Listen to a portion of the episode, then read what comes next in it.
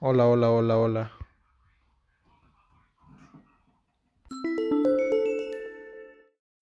Hola, hola, hola, hola.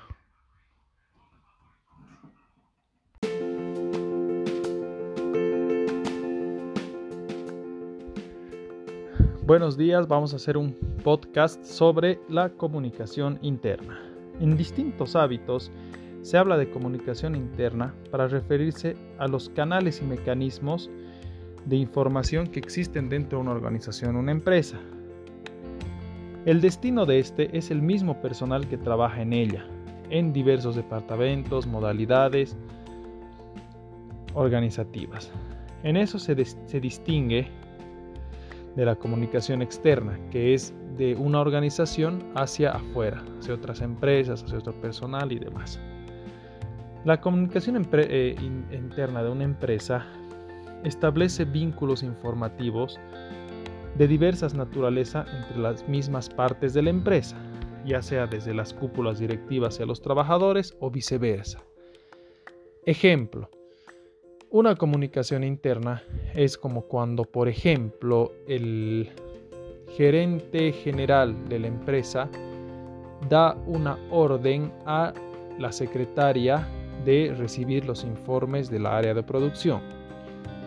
A diferencia de una eh, comunicación externa, sería que el gerente general da la orden a, a la empresa tercializadora del personal para que le brinde un informe sobre recursos humanos. Entonces, con esa diferencia, tenemos que la comunicación interna es propia de una empresa en sí, es una comunicación propia de una misma empresa, ¿no?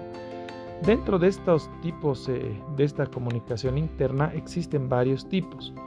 Una de ellas es la comunicación descendente, que proviene de las cúpulas organizacionales, es decir, de los altos niveles de la jerarquía y esta va destinada a niveles bajos. Ejemplo, cuando el gerente general eh, pide o da la orden al gerente de producción que le dé eh, el reporte de cuánta materia prima tenemos para la producción del siguiente mes. ¿no? Esa es una comunicación descendente porque va de arriba hacia abajo, del nivel jerárquico alto, en este caso el gerente general, al nivel jerárquico eh, más bajo, que es el gerente de producción. Vamos con otro eh, tipo, que es la comunicación horizontal. La comunicación horizontal es aquella que se da entre pares, como colegas de un mismo equipo o entre coordinaciones de la misma altura como por ejemplo entre jefes de distintos departamentos. Vámonos a un ejemplo un poco más amplio. El jefe de recursos humanos le dice al jefe de producción que el Juancito Pérez y Mirta eh, faltaron los días 3, eh, 4 y 5 de agosto.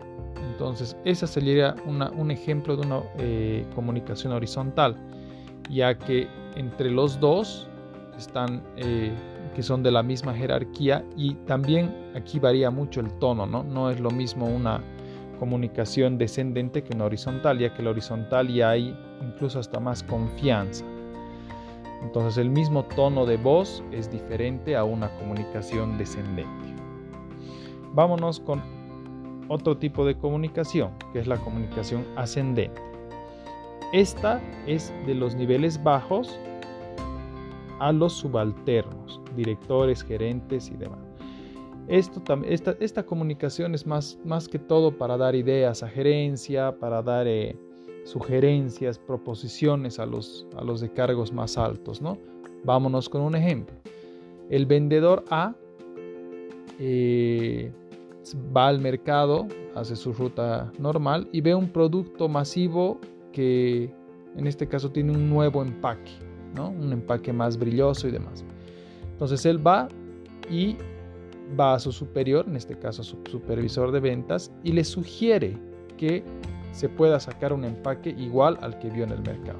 Entonces aquí vemos una comunicación ascendente, ¿no? que es del empleado del vendedor hacia el supervisor, dando en este caso una sugerencia de un producto nuevo. Es importante ver los objetivos de la comunicación interna. ¿no? Que esto organiza y mejora el intercambio de información entre áreas, promueve el conocimiento de la gerencia y los, y los trabajadores, genera una identidad corporativa y promueve la participación interna. Todo esto nos ayuda la comunicación interna. Muchas gracias.